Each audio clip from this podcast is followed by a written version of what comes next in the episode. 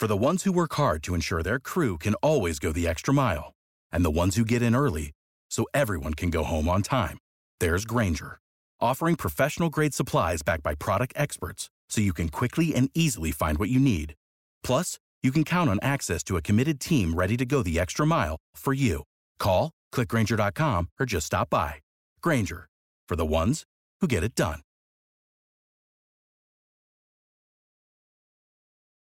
Hola, soy Samuel, Samquejo, de Yo Virtualizador. Este es el capítulo 9 sobre el DNS y la supuesta privacidad, publicidad, teléfonos que escuchan y otras paparruchas varias. Es el número 9 porque el número 8 ha quedado atrapado en un disco duro SSD que ha muerto la semana pasada y estoy en fase de recuperarlo. Si no puedo recuperarlo, pues lo volveré a grabar y ya lo publicaré.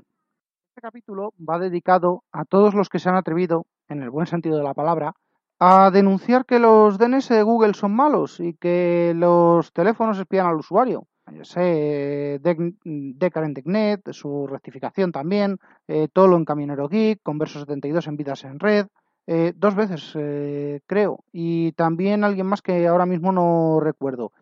Mm, también está dedicado a un colega al que tendré que poner a mi lado a escucharlo, que es de los de tenemos que hablar, eh, teléfonos al plato del microondas y cerrado.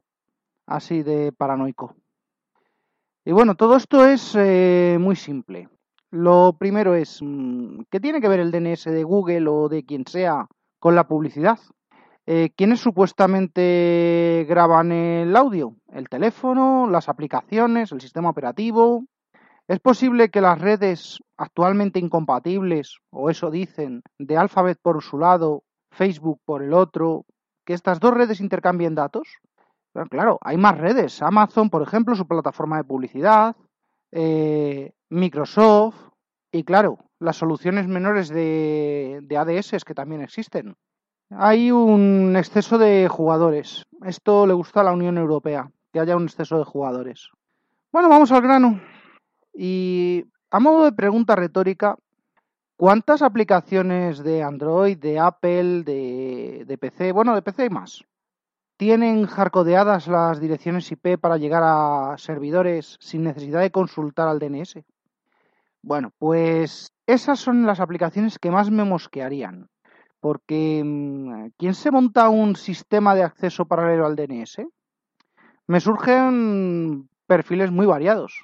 Incluso mejoraría lo que está haciendo ahora mismo el emule al arrancar, que el emule cuando arranca mm, le puedes configurar que vaya a un fichero externo, a servers.met, se lo descarga y con eso empieza a hacer conexiones a los servidores. Bueno, pues lo mismo para el sistema operativo. Android consulta los DNS de Google cuando en la conexión de datos tiene configurados otros específicos. Bueno, ahí os dejo la idea. Investigad, montad un router que tenga un sniffer, ve su comportamiento. Y lo mismo digo para Windows, lo mismo digo para Linux. Y lo mismo digo para todos esos cacharros de la manzana mordida. Bueno, todo esto tiene varios elementos en común. Serán el dispositivo de marras, la conexión, sus configuraciones, las aplicaciones. Y ahí voy, a la conexión. Durante todo el programa voy a utilizar un, un escenario. Y el escenario es el siguiente. La Happy Family tiene, pues, un par de ordenadores clásicos, Windows 7 o Windows 10. Como siempre, Chrome es muy popular. Tiene también varios móviles o tabletas. Y tiene el router de la operadora de turno, configurado por defecto. Esto quiere decir que tienen el firmware que seguramente sea de origen de hace varios años, eh, que, el eh, que el WPS lo tiene habilitado, eh, si es que lo tiene, claro, que la clave del wifi es, eh, es la original, si me lo ponéis puede ser incluso web o estar sin clave, que esté sin securizar. Y lo más importante es que el router tenga los DNS de la operadora, las configuraciones normales es que si yo tengo un router de Telefónica, tenga los DNS de Telefónica, antiguamente venían los de Terra, eh, que si tengo un router de Guanadu, vengan los de Guanadu, ni dos eh, Yastel, France Telecom, como se quieran llamar, que si tengo uno de Yastel, vengan los de Yastel y no otros. Bueno, múltiples operadoras. Vamos a desarrollar este escenario un poquito más. En el móvil 1, por ejemplo, el de ella, tenemos las aplicaciones de Facebook Orca y Katana, las dos que se utilizan eh, más en general, tanto para acceder a mensajería como para acceder al, al contenido. Tiene Instagram, Pinterest, Wallapop y WhatsApp. Y además es un teléfono móvil Android 6.7 y sin haber mirado seguridad y permisos en mucho tiempo. Esto es muy, muy, muy común. Bueno, en el móvil número 2, el de él, los mismos, Orca y Katana, porque hay que contestar a la jefa.